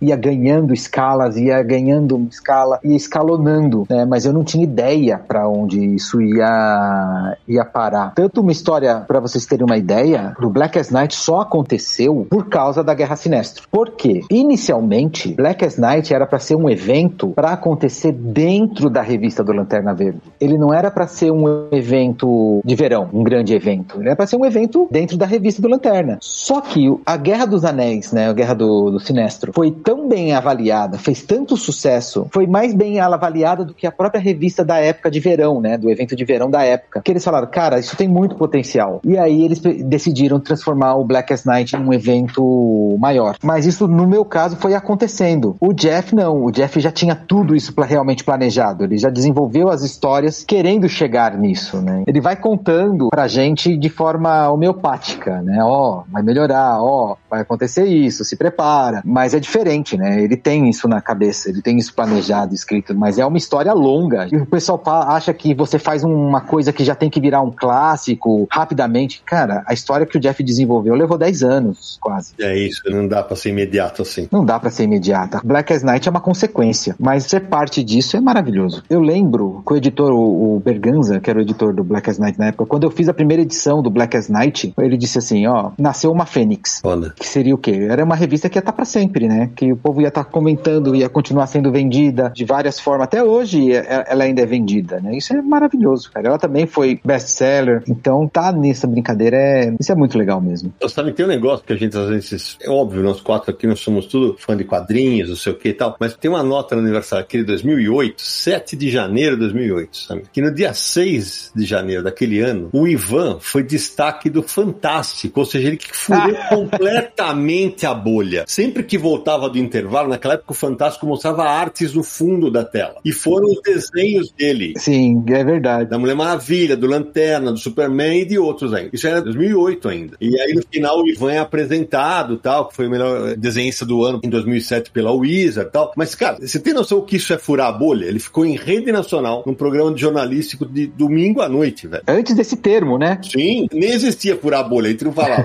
Porque não era nem concebido, né? Era uma arte tão considerada menor, né, aqui no Brasil. sim, sim. Foi realmente muito legal, muito legal mesmo. O Ivan, você falou essa parte aí, eu já eu vou dar um, dar um pouco um salto no tempo, porque eu acho que o gancho ele fica bom. Você falou que o Jeff, você tiveram tempo para criar essa história, que o Blackest Foi uma consequência. E aí agora, quando foi anunciada a Ghost Machine, uma das coisas que tava ali na apresentação, né, dessa iniciativa era o lance assim, tipo, a gente vai fazer esses quadrinhos, essas obras, se isso virar um filme, uma animação, qualquer coisa legal, mas isso não tá sendo o nosso objetivo final. Isso é uma coisa pensada entre vocês, imagino, justamente para isso, para vocês terem tempo de conseguir desenvolver essas artes de uma forma orgânica. É isso mesmo? Acho que antes do, do Ivan responder, Sandinha, vale explicar para de repente o que, que é Ghost Machine pra galera que tá chegando agora, entendeu? O Ghost Machine é uma, uma iniciativa aí que o Geoff Jones, tem, o Ivan tá envolvido, vários outros artistas, né? Eles estão criando. Pode-se dizer que é uma editora, né, Ivan? É um, é um selo novo. Sim, é uma empresa de mídia. Nós somos totalmente independentes da Image. A Image é só uma parceira de publicação. Todo o resto, todo o trabalho, toda a logística, todo o movimento é uma empresa independente, né? Não é selo. Tanto que nós somos, hum, se não me engano, 12 nomes. Nós temos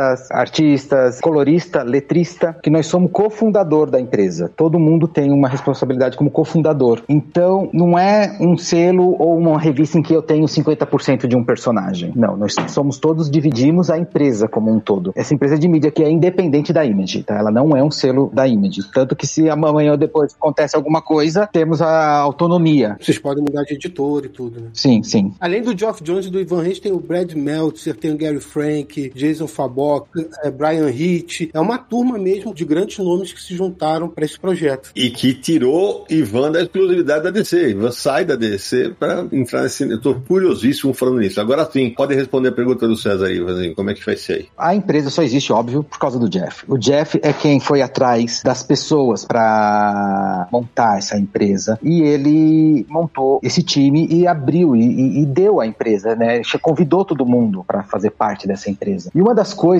do nosso summit que ele disse foi: eu só trouxe pessoas com quem eu me diverti e gostei e gosto de trabalhar junto. Só chamei pessoas com quem eu gosto de trabalhar junto. Por quê? Porque ter essa energia envolvida faz muita diferença. Faz muita diferença na produção de um trabalho. Quando você trabalha com alguém com quem você se diverte ou com quem você gosta, que tem a mesma abordagem profissional, sabe como pensa, sabe como age, enfim, é um parceiro mesmo de trabalho. E é óbvio, a empresa, como fala, é uma empresa de mídia, não é só uma editora. Porque dentro da equipe você tem o Brad Meltzer, que é um escritor literário, você tem o Jeff, que é um escritor de quadrinhos e produtor e escritor de séries e cinema, você tem o Peter Tomasi também, que é um escritor de quadrinhos e de TV, e você tem dois escritores lá também que são escritores exclusivamente de cinema e TV, que é a Maital e o Le Monde. E, inclusive o Le Monde acabou de ser nomeado também para concorrer ao Emmy como escritor. Então são pessoas que às vezes mesmo você não conhecer, ele chamou pessoas com quem ele gostava de trabalhar, não só no meio de quadrinhos, mas pessoas com quem ele gostava de trabalhar em tudo em que ele era envolvido. Ele trouxe essas pessoas. Você tem o, o Brian Hitch,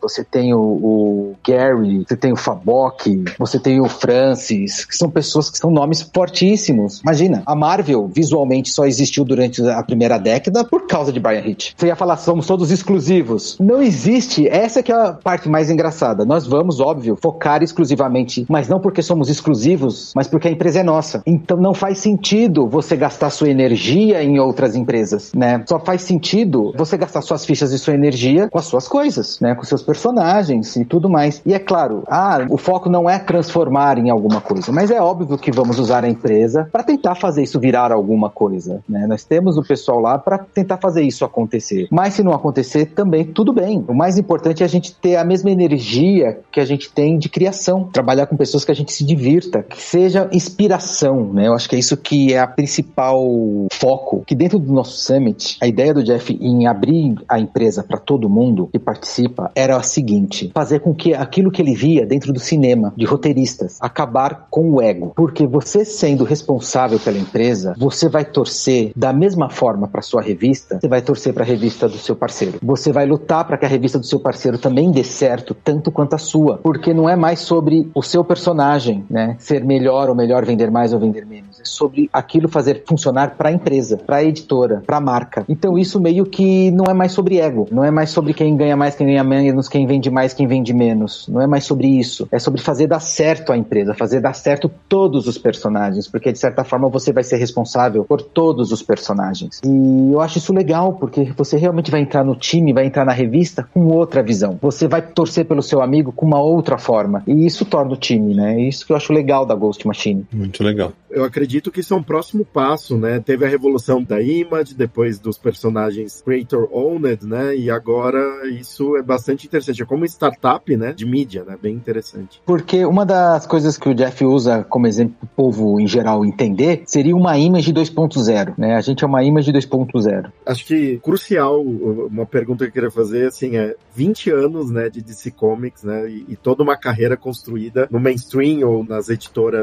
grandes. Como foi isso, Ivan? Como tomar essa decisão de ir pra esse revolucionário aí de Image 2.0 da Ghost Machine? É, e até porque falando do ponto de vista financeiro, né, Marcos? Porra, o Ivan é um cara bem sucedido, ele tá lá tranquilo, ele, ele tá dando um, um salto de fé no escuro, né? Sim, é o salto que eu dei quando eu, eu larguei o Maurício de Souza. Eu tô fazendo a mesma coisa, assim, se eu tivesse que falar, seria esse. Seria o mesmo salto que eu dei quando eu larguei o Maurício de Souza. Porque o Maurício de Souza também era carteira assinada, uma empresa estabelecida, férias, décimo terceiro, ele tava bem estruturado. E eu dei esse salto. Agora, é o segundo salto de carreira que eu dou, de fé, né? É um salto de fé. Porque eu acho que chegou a hora, eu diria. Foi uma das coisas que eu falei quando eu conversei com a DC, que eu tava deixando a DC, eu falei bem isso sim. DC e Marvel são um tipo de empresa que precisam de tempos em tempos de um sangue novo. Sim. Né? Elas precisam de sangue novo para continuar existindo como empresa, para continuar antenada com a nova geração. Elas precisam. E sempre me falaram por que que eu nunca fiz creator, por que que eu nunca lancei minhas próprias revistas. E eu sempre falava, ah, vai ter tempo, eu não tenho pressa. Porque para mim não faria sentido, ou mesmo ir pra Marvel, deixar de trabalhar pra DC, que eu fazia super-herói, para fazer super-herói em outro lugar. E é óbvio que você foi convidado. Sim, várias vezes. Porque eu falava, não faz sentido, eu já faço super-herói. Assim, eu sou fã dos personagens, óbvio, eu, eu amo os personagens da Marvel, óbvio, mas eu sou mais fã do processo de criação, do processo de quadrinhos. Esse processo me encanta muito. O que, que é esse processo? É você pegar um roteiro, ler, imaginar aquilo virando alguma coisa, fazer aquela página, mandar pro arte finalista, tentar ver o que vai sair da mão do arte finalista, ver aquilo colorido, depois ver com as letras e depois ver aquilo impresso. Eu sou apaixonado por esse processo. Então, eu já tinha isso na DC, né? Com super-herói. De desenvolver, fazer a molecada ficar pirada com a página dupla. Eu já tinha isso com a DC. Então, para mim, não fazia sentido sair da DC para fazer a mesma coisa, né? Para fazer super-herói. E a Ghost Machine, ela é uma empresa que não vai ser voltada para super-herói. Não vamos ter super-herói na nossa linha editorial. Não vai ter super-herói. Vai ser linhas voltadas tipo terror, ficção, ação, é, suspense. Vai ser algo mais nessa linha de trabalho. Personagens que possam fugir do estereótipo do super-herói. E o Jeff veio com o terror. E eu adoro esse gênero. Cara, Conan é um gênero meio que terror. Lady Death foi um terror ficção. Eu aprendi com quadrinhos preto e branco. Então, eu adoro trabalhar com texturas e tudo mais. E é um elemento que ninguém sabe o que esperar do meu trabalho. Anos, anos fazendo super-herói, crio uma, uma até para mim mesmo, o que, que vai ser o Ivan livre do super-herói? Como eu vou trabalhar com meu storytelling, com as minhas texturas e tudo mais? Então, quando ele falou, nossa, é a hora, sabe? Juntando tudo isso do meu tempo de DC, e eu sempre falei, isso não é de agora, já há anos, que meu sonho sempre foi fazer 20 anos de DC. E isso aconteceu tudo junto, os 20 anos de DC, a mudança para Ghost Machine, minha mudança de casa física, minha mudança de casa de trabalho. E é engraçado que eu saio de uma exclusividade e entro em outra. Porque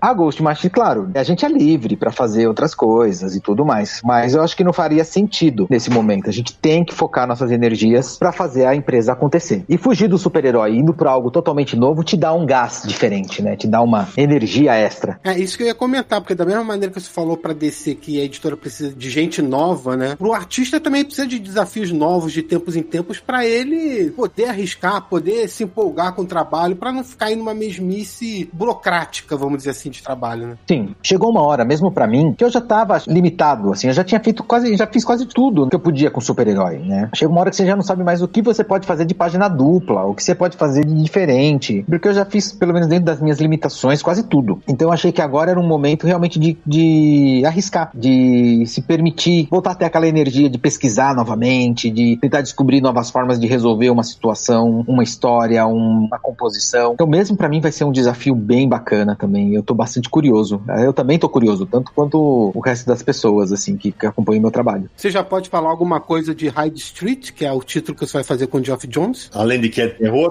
É, é uma história de terror, né? Mas não é uma história de terror focada no trash e no, nos monstros e demônios e tudo mais. Claro que a gente vai ter esse tipo de coisa, porque é uma história de terror, mas é uma história de terror voltada pra pessoa, pro humano. O que nos faz humano, sobre nossas decisões, nossas escolhas, escolhas que nos arrependemos, escolhas que fazemos por razões erradas, e a história é sobre isso. E quando a gente fala de Hyde Street, a gente fala que o Jeff diz uma coisa que é: a Hyde Street existe em qualquer lugar no mundo. Toda cidade, todo país, né, toda cidade tem a sua Hyde Street. A Hyde Street é um símbolo dessa rua onde tudo acontece. E o Jeff é muito bom para desenvolver personagens, né? Então os monstros, os demônios e toda essa parte de terror é parte de uma consequência sobre o ser humano, né? Sobre as suas escolhas, as suas decisões. A primeira historinha, que é curta, quatro páginas, é assim, a gente, eu ainda fiz recentemente, que vai aparecer na edição 1, você vai ver um pouquinho do que é isso, sobre esse elemento humano na história de terror, que na verdade o monstro é só uma consequência, é só uma parte disso, né? Mas a gente vai estar é, tá se envolvendo é com as pessoas, é com o humano. Ô Samir, uma coisa legal, quero dar um depoimento aqui, eu já entrevistei o Ivan, às vezes eu lembro de ter feito uma entrevista longa pra ele há mais, acho que deve ter uns 20 anos aí, pra Wizard, antes de entrar na MSP. Ó, minha mãe tem ela enquadrada, hein? É, olha que legal, cara, que legal. Mas é muito legal ver como o Ivan tá maduro em relação ao trabalho dele, a importância dele e especialmente daquele negócio de pô, há 20 anos nós éramos muito mais fanboys. Hoje ele, cara, ele tá com uma visão muito mais ampla do negócio e da vida, cara. Então, porra, parabéns, meu amigo. Eu fico muito feliz por você. Ah, obrigado, obrigado mesmo. A gente tem que amadurecer. É isso aí, é isso. Não é só o cabelo branco, né, mano? Não, não é só o cabelo branco, não, mas é. E é legal, o que eu tô gostando muito de fazer parte disso tudo, da Ghost Machine, até onde eu sei, eu não conheço um brasileiro que tenha tomado esse tipo de decisão, né? Que é diferente de você estar tá fazendo creator e ser dono de uma revista, né? Nós estamos falando de uma empresa. Eu vou te falar, para mim, você falou, ah, não, foi igual quando eu fiz lá na MSP, mas acho que agora a edição é muito mais corajosa. Hoje você é um cara mais estabelecido financeiramente do que, evidentemente, no começo da carreira. Você é um cara. Já é 50, Ivan? Ainda não, né? Não, 47, tá chegando. 47, tá quase. E você sempre tá arriscando e botando fé nesse projeto que eu acho que tem tudo para dar certo, não? Porque imagino que nós quatro aqui, pô, ver você fazendo outros quadrinhos, cara, tanta possibilidade para adaptação de filme, para publicações em, em álbuns europeus, nossa senhora. Tem pra tudo. Não, e a própria questão artística já é um elemento muito legal. Porque, que nem eu falei pra DC, vocês precisam de sangue novo. Eu já não sou mais esse sangue. Eu tenho que pegar tudo aquilo que eu consegui conquistar agora e usar ao meu favor. Que são os leitores que me acompanham, que são o pessoal que conhece o meu trabalho, e usar isso ao meu favor. A parte legal de estar tá fazendo parte disso é que agora eu começo a conhecer e entender a parte dos bastidores de uma editora, né? As decisões, os planejamentos, os gastos, como as coisas funcionam, para onde vai, para onde vem, porque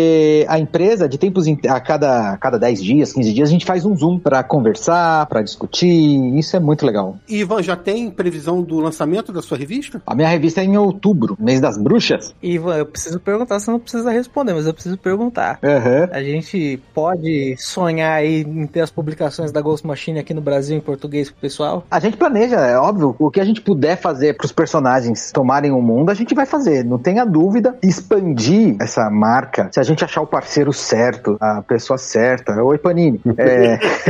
falar com o Samir.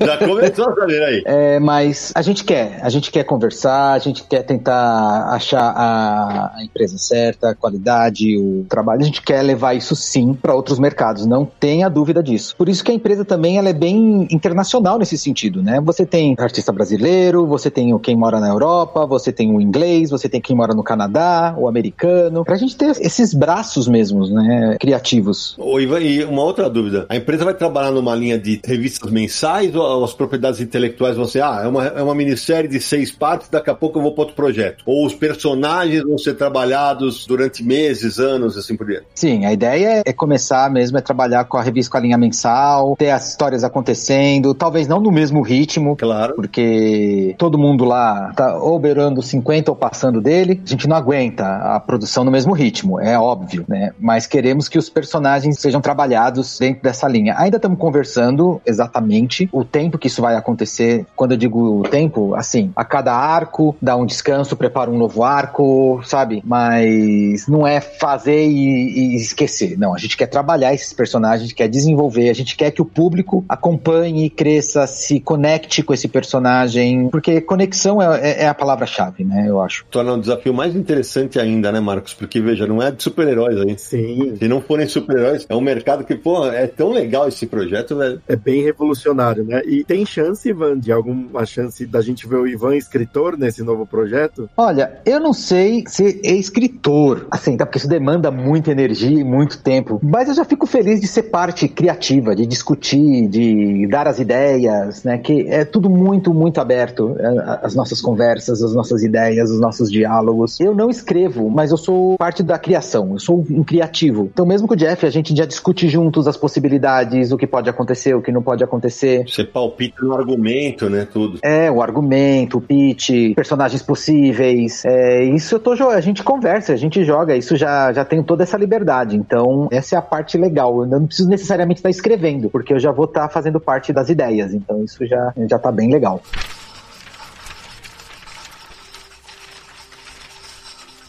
Ô Ivan, a gente falou tanto aqui dos títulos da carreira tal. Uma coisa que talvez que ouça a gente e que de repente quer ser desenhista tal. Você ainda trabalha no manual, desenhando no, no lápis ou grafite nas páginas, você migrou pro digital tal? Porque, por exemplo, você é um colecionador de prêmios, cara. Eu sei que você, cara, em qualquer evento que você abre commissions, que são aquelas artes que o pessoal encomenda pro desenhista tal, você vai ganhar uma grana, como você também ganha uma grana com a venda de originais. Então eu queria saber como é que tá isso hoje. Eu uso muito o digital para fazer layouts. Eu gosto mesmo é de ouvir o barulho do lápis no papel. Para mim é mais meditativo, mais, mais criativo, sabe? Aquele barulho, aquela tensão do papel prendendo o lápis e, e poder mexer aquele lápis na mão para achar as texturas. Mas eu uso digital em duas situações. Nos layouts, eu layouto no iPad porque é muito mais rápido. E às vezes, que nem agora, eu tô terminando as minhas páginas da DC e eu tô fazendo elas digital por uma questão de praticidade. Primeiro, porque eu não consegui organizar meu estúdio, né? Ainda tá tudo encaixotado.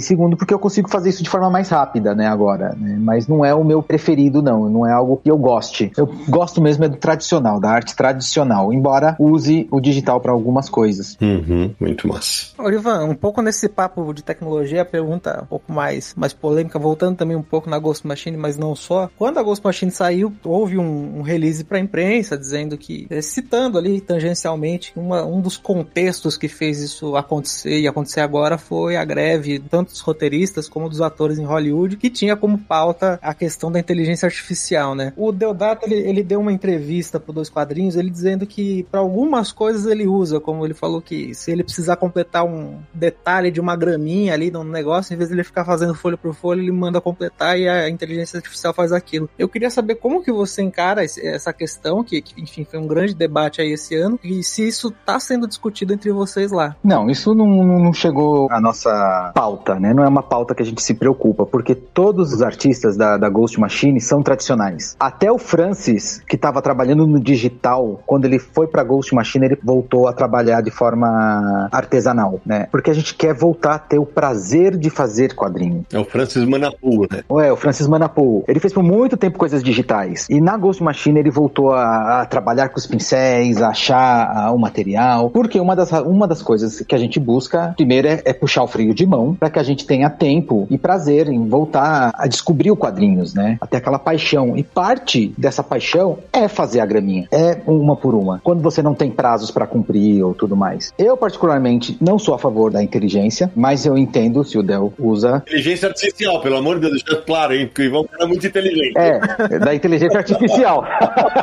Bom, é bom deixar bem claro. Eu acho que isso tira muito, primeiro, do teu prazer. Você tem que entender qual é o teu foco, né? Se o seu foco tá lá, você quer produzir, produza. Usa lá o seu Photoshop, usa... O Del, no caso, quer usar a inteligência artificial, que use a inteligência da forma que ele achar. Mas eu sou a favor que se eu tivesse que ganhar tempo, eu preferia o copia e cola, sabe? Tradicional. Eu ir lá na mão, copiar o meu próprio desenho, colar o meu desenho, acertar ele na página, que é o que eu faço quando eu desenho no tablet. Eu uso meu próprio desenho como minha própria ferramenta. Eu copio e colo, apago, uso borracha, pego uma foto quando eu preciso, ponho do lado como referência, ou então então eu apago para esboçar por cima dela. São ferramentas. Agora, usar a inteligência, eu não, sou muito a favor, não. Mas eu acho que eu, o que eu quero é paixão por fazer quadrinhos. E parte da paixão é, sim, o trabalho que você tem para fazer uma página. Não tem outra. É isso, é o suor, é, é, é não buscar as facilidades simplesmente porque elas estão ali, né? Mas você descobrir o que é essa página que está sendo feita, você descobrir o que é esse desenho. Ivan, voltando para DC um pouco, você pôde trabalhar com grandes autores. Você, claro, teve a maior parte da carreira lá, grandes projetos com o Geoff Jones, mas você trabalhou com vários outros. E dois, eu queria te fazer uma pergunta específica. Como é que foi trabalhar com Grant Morrison em Multiversity? E como é que foi trabalhar com Brian Bendis na fase do Superman com ele? Cara, o Grant Morrison, acho que eu tô tentando entender até agora o que, que fazer com o roteiro dele, porque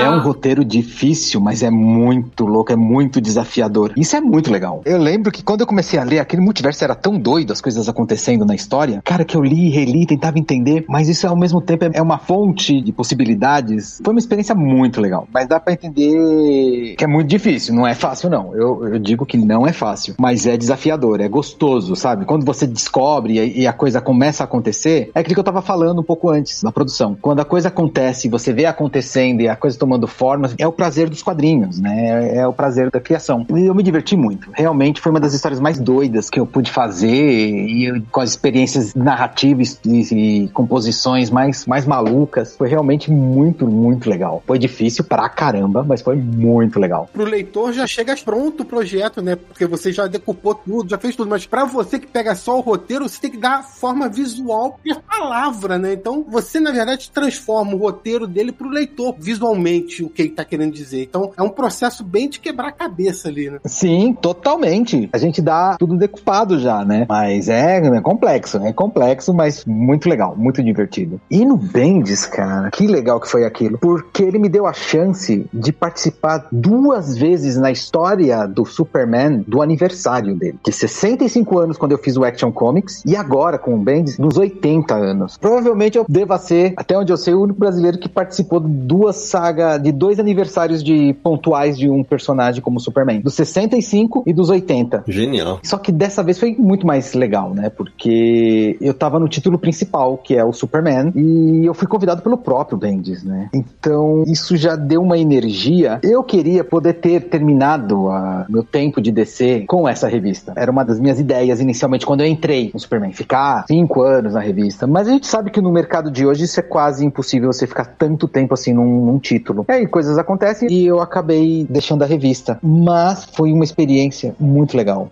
Uma coisa que eu acho que é legal também para pensar em a gente estar tá iniciando no mercado. Quando você começa no mercado americano, você ainda não falava inglês, né? Então o pessoal traduzia para você os roteiros, é isso? Sim, isso. Isso faz parte do preparo da nova geração, os caras já chegarem falando inglês. Como é que funciona isso hoje? Ah, isso seria legal em qualquer momento profissional se você quer trabalhar para o mercado americano. No meu caso, eu nunca, nunca imaginei isso. Uhum. Na nossa época, né, Sidão, você lembra? Antes da internet, nós estamos falando que eu acho que a gente não tinha ideia nem que isso seria possível trabalhar para o mercado americano, né? Nem que seria possível um brasileiro fazer super-herói. Só que hoje as coisas são muito mais rápidas, né? Você tem acesso às pessoas de forma rápida e instantânea. Naquela época não tinha isso, né? E a gente vai meio que empurrando com a barriga, e aí vem o trabalho, aí o trabalho te consome, e aí você tem a facilidade da tradução que vai te deixando um pouco preguiçoso. Mas eu acho isso fundamental sim, viu? É importante. Eu ainda não tenho um inglês perfeito, eu ainda me, me embanando bastante, mas ele é o suficiente para eu conseguir ler o roteiro e entender o que tá acontecendo. E conversar também, eu consigo conversar, eu consigo entender as reuniões e tudo mais, mas ele ainda não é perfeito na, na hora de responder e tudo mais, mas eu consigo me fazer entender. Mas eu acho que pra molecada que tá aí, eu acho isso importante, assim, quem tá querendo entrar, pessoa que quer entrar nesse mercado, que tem a ambição fazer quadrinhos internacional, é importante que você tenha, assim, uma noção, pelo menos, de uma segunda língua. Não precisa nem falar, né, mas entender, conseguir ler e conseguir se comunicar, isso já faz bastante diferença no processo. Então, já que tá na reta final aqui, eu queria fazer a, saideira, uma pergunta que eu faço pra quase todo mundo que eu entrevisto. E as pessoas sempre dizem que é a pergunta sempre mais difícil que eu faço. Ivan, aí olhando tudo que você fez e tudo que você tá fazendo, o que, que é um dia perfeito para você? Ah, é um dia em que eu sento no meu sofá, não penso em nada, olho, mas ainda assim eu tô com um sorriso no rosto. Não importa o que aconteceu, eu já não, não, não interessa o que passou. Se eu consigo terminar meu dia sentando no sofá, ao lado da minha família, da minha esposa, tudo, e mesmo sem razão nenhuma eu ainda tô com um sorriso no rosto, o dia já foi um dia perfeito. Muito bom. Ivan, o que que o Ivan ainda quer realizar, né? O que mais você quer deixar como o seu legado aí dentro do, do mundo dos quadrinhos? Ah, agora eu tenho essa meta da Ghost Machine, né? Deixar esses meus personagens conhecidos. Eu quero sim ver eles na, na, tela, eu quero sim ver eles no brinquedo, eu quero sim ver eles numa camiseta, eu quero sim ver eles sendo comentados nas convenções, eu quero ver cosplays deles. Então é, é, é a minha ambição agora, né? O meu foco agora é trabalhar para que isso aconteça, para que esses personagens caiam no gosto popular. O Ivan vai desenhar 200 estatuetas desses personagens agora. Não, e é, o mais louco, né, Samir? É que durante esse tempo todo de carreira, o Ivan trabalhou fortalecendo legados que já existiam. Agora o desafio é criar um legado do zero. É,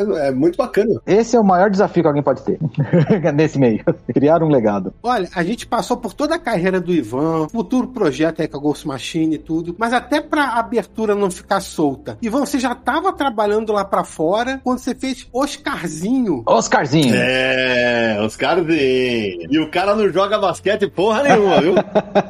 Como é que foi fazer Oscarzinho? Eu fiz Oscarzinho, tava no começo ainda, da Ghost e tudo mais. E eu lembro que o Elcio havia pego a revista do Oscarzinho pra fazer, e ele me convidou por causa da minha experiência no Maurício, né? Ele sabia que da experiência, eu falei, aí ah, eu falei, ah, por que não? É um trabalho bacana tal. E foi assim que surgiu. Foi porque o Elcio precisava de desenhistas pra revista, e dentro do, dos desenhistas lá, o povo só tava trabalhando pra Marvel, DC, super-herói, e eu era acho que um dos poucos que tinha a experiência do infantil, né? Então meio que casou. Preciso adicionar pra minha coleção, né? Histórias reais de Drácula e Oscarzinho. É. Olha aí, tá vendo, Marcos? Tá vendo? Eu achando que eu tinha tudo, viu? Tome! E pro pessoal que é mais novinho, de repente não sabe, o Oscarzinho era uma adaptação em quadrinhos do Oscar Schmidt, o Mão Santa. Jogador de basquete. Principal pontuador todos os tempos, jogador de basquete e tal. E aí ele teve uma versão infantil. Samir, eu não posso terminar o programa sem dizer que eu ainda tive algumas alegrias especiais, assim, o Ivan fez uma história no MSP50, né, que eu editei. Ah, foi muito legal. Foi muito gostoso de fazer, com cores da Chris Petter, inclusive. E ele escreveu e desenhou. Aí eu tenho, ele também depois, alguns anos eu fiz o, aquele Dias de Horror, um, que, o catálogo da Chiara Escuro naquele ano foi um quadrinho em que eu editei e cada desenhista fez uma página dupla, uma página, o Ivan foi lá e deu o show habitual. E o Ivan também chegou a fazer, se eu não me engano, ele fez capa, né, Samir, pro crossover DC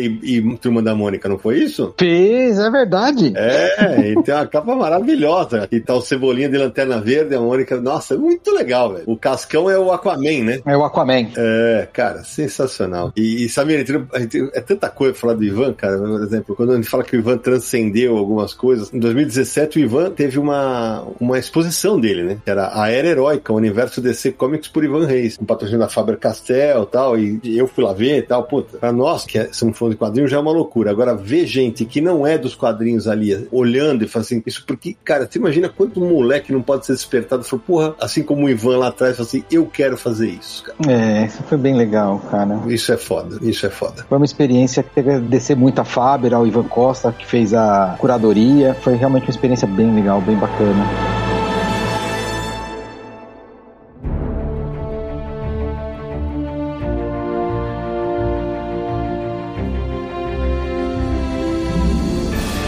Samir Naliato, meu amigo, cara, como a gente falou aqui em off, daria pra ficar umas 5 horas falando com o Ivan, tanta coisa, né? A gente nem falou, por exemplo, que ele também foi professor da Quanta, da Quanta Academia de Artes. Olha só, o homem já fez coisa pra caramba, né? Mas, Samir, é o seguinte, antes de terminarmos esse papo delicioso, segundo Confins do Universo 2024, aqueles contatos sensacionais para quem quiser encontrar o Confins do Universo nessa internet que tem tantas menções a Ivan Reis. Primeira grande entrevista de 2024 no Confins do Universo. Um papo aí até para saber como é que vai ser os próximos passos da carreira do Ivan Reis, né? Com a Ghost Machine e tudo mais. Então, o pessoal já pode começar a ficar de olho aí para quando sair a revista. Bom, o Confins do Universo, se você curte podcast, se você curte quadrinhos, vamos juntar as duas coisas. No Confins do Universo, você pode ouvir todos os 197 episódios em podcast.universohq.com. E é claro também que o Confins está aí nas plataformas de streaming, de podcast. Então, você vai achar no iTunes iTunes, vai achar no Spotify, no Deezer, na Amazon Music, Google Podcast e todos os outros agregadores. É só procurar o que você prefere e passar a seguir lá para receber os novos episódios. Mande um e-mail pra gente para podcast@universohq.com com seus comentários, críticas, sugestões e elogios também, porque não a gente agradece muito também, né? E visite o site Universo HQ que está fazendo, está fazendo não, acabou de fazer 24 anos, Sidão. Universo HQ tem 24 anos. Rapaz, bodas e pratos ano que vem. Pois é, falta um aninho só. Acesse universohq.com para todo o conteúdo de quadrinho desses últimos 24 anos. Nas redes sociais, nos siga. É Universo HQ no Facebook, no Twitter, no Instagram, no Blue Sky, no Threads. Então é só seguir por lá. E é claro, nosso canal no YouTube, lá, youtube.com.br Universo HQ. Se inscreva no canal, temos os nossos vídeos, nossas lives lá, falando muito de quadrinhos sempre. E o último lembrete aí, relembrando, né? catarse.me barra Universo HQ. Considere aí nos apoiar, nos dar essa força aí para mais um ano de muito bate-papo, muito programa e muita informação sobre o universo dos quadrinhos.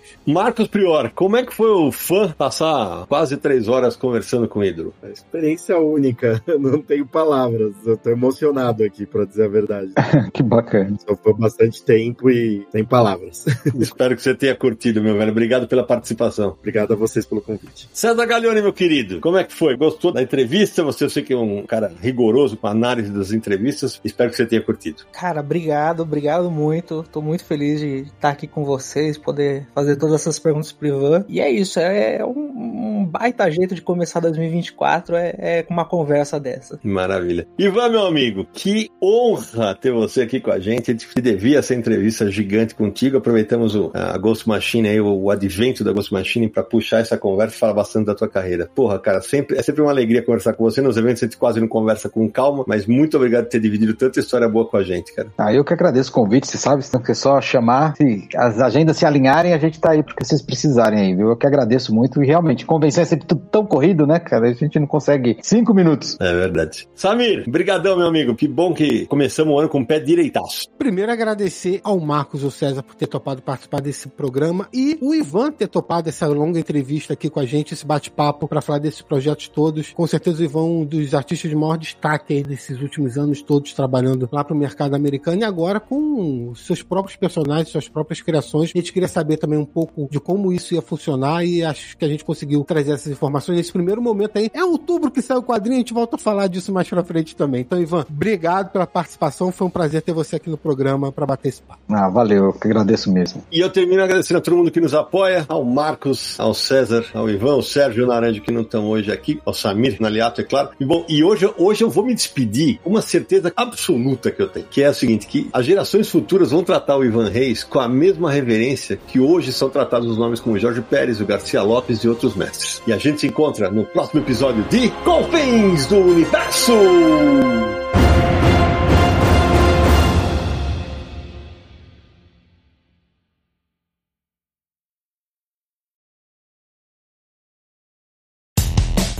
Mais claro ou na noite mais densa, você está deixando a nossa presença. Faça uma boa viagem de volta, mas não fique disperso. Nos encontraremos no próximo episódio de Confins do Universo.